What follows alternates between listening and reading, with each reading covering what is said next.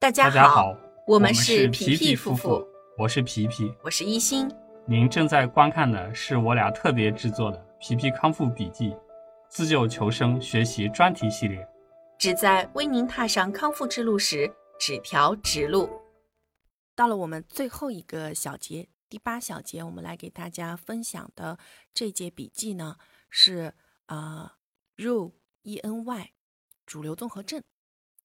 这个 RU E N Y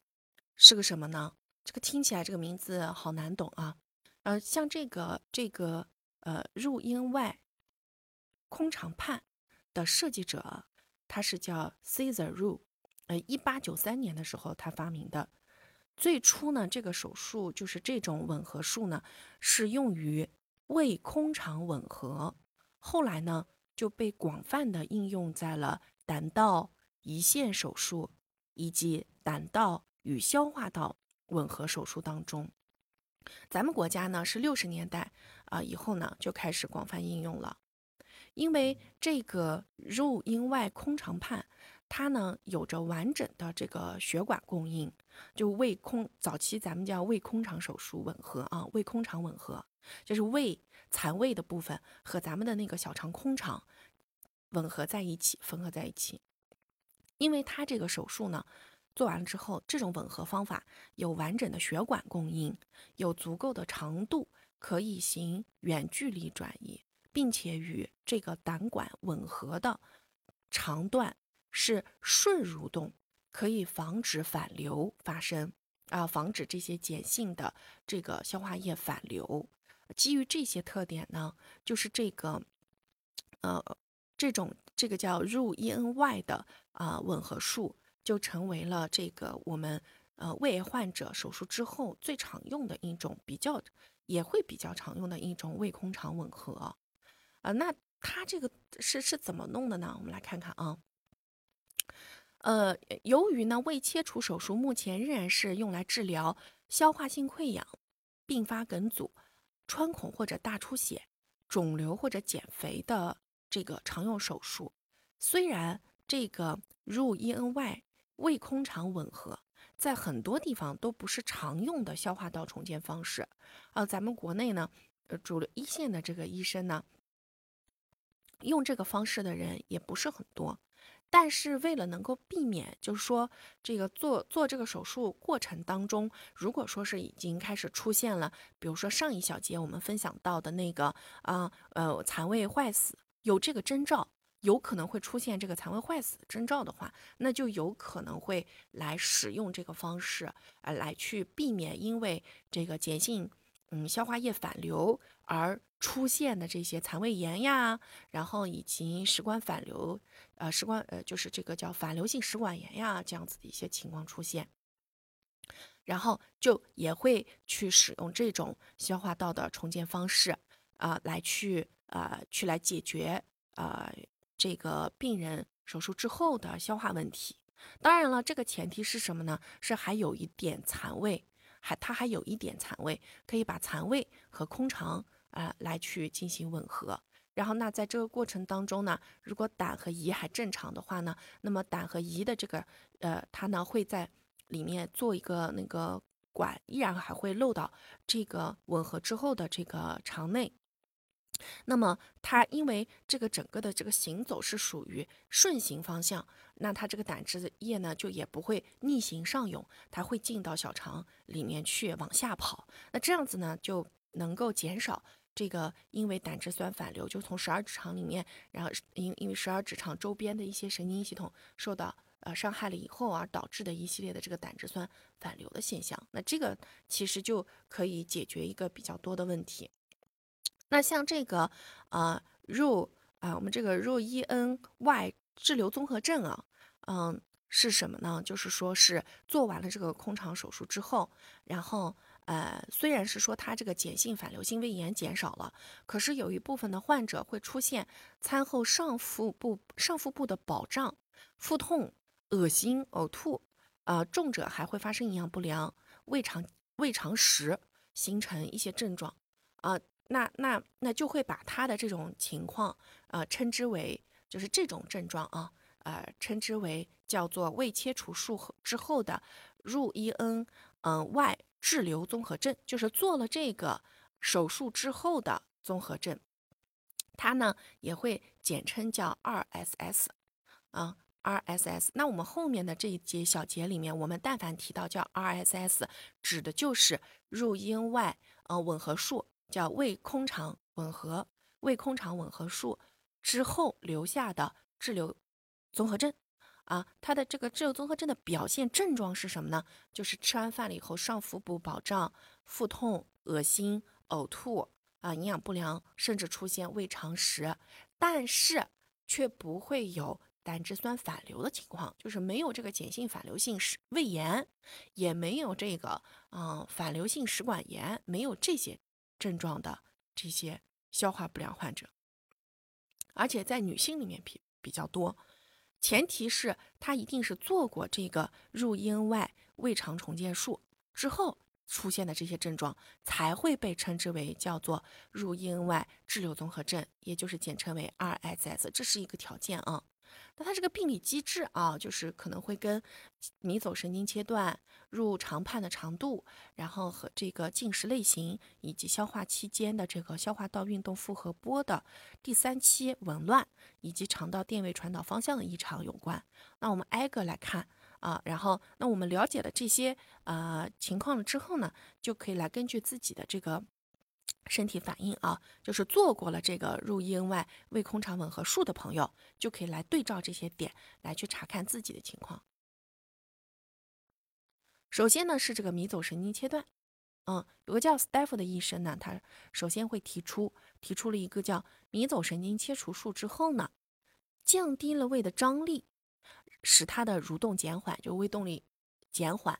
引起的胃排空延迟。然后会导致这些症状出现，就是这个胃排空慢了，你的那个胃呢，胃动力弱啊，它蠕动的慢，那就会出现这个情况，就是 RSS 综合这个主流综合症，猪流综合症，嗯，那么呃，就是这个胃部分切除的这个做过了这个吻合术的，它还会存在近端小肠盼滞留。就是那些食物啊滞留在了它这个近端小肠畔，但是这个滞留呢却不是迷走神经来，因因为它本身不是依赖于迷迷走神经去来控制的这一段小肠畔蠕动的，所以这个部分就是说胃部分切除的这个这个其中有一部分的啊这个实验发现，就是也不是这个迷走神经依赖性导致，就也会发生小肠畔滞留，因为我们的那个胃是残胃是接着小肠畔的嘛。就是我们讲的这个空肠，叫胃空肠手术。第二个原因是入肠畔滞留，就是我们讲这个入肠畔是位于胃空肠吻合口和空肠空肠端侧吻合之间的一段空肠，有人称之为远端空肠的上升支。曾经有人提出了，就是说这个猪流综合症呢，啊，与迷走神经切除之后的胃排空延迟是没有关系的。但是呢，我们这个影像学研究。发现，就这个呃入咽外吻合术之后，就就我们叫胃，我们简称它叫胃空肠吻合术啊。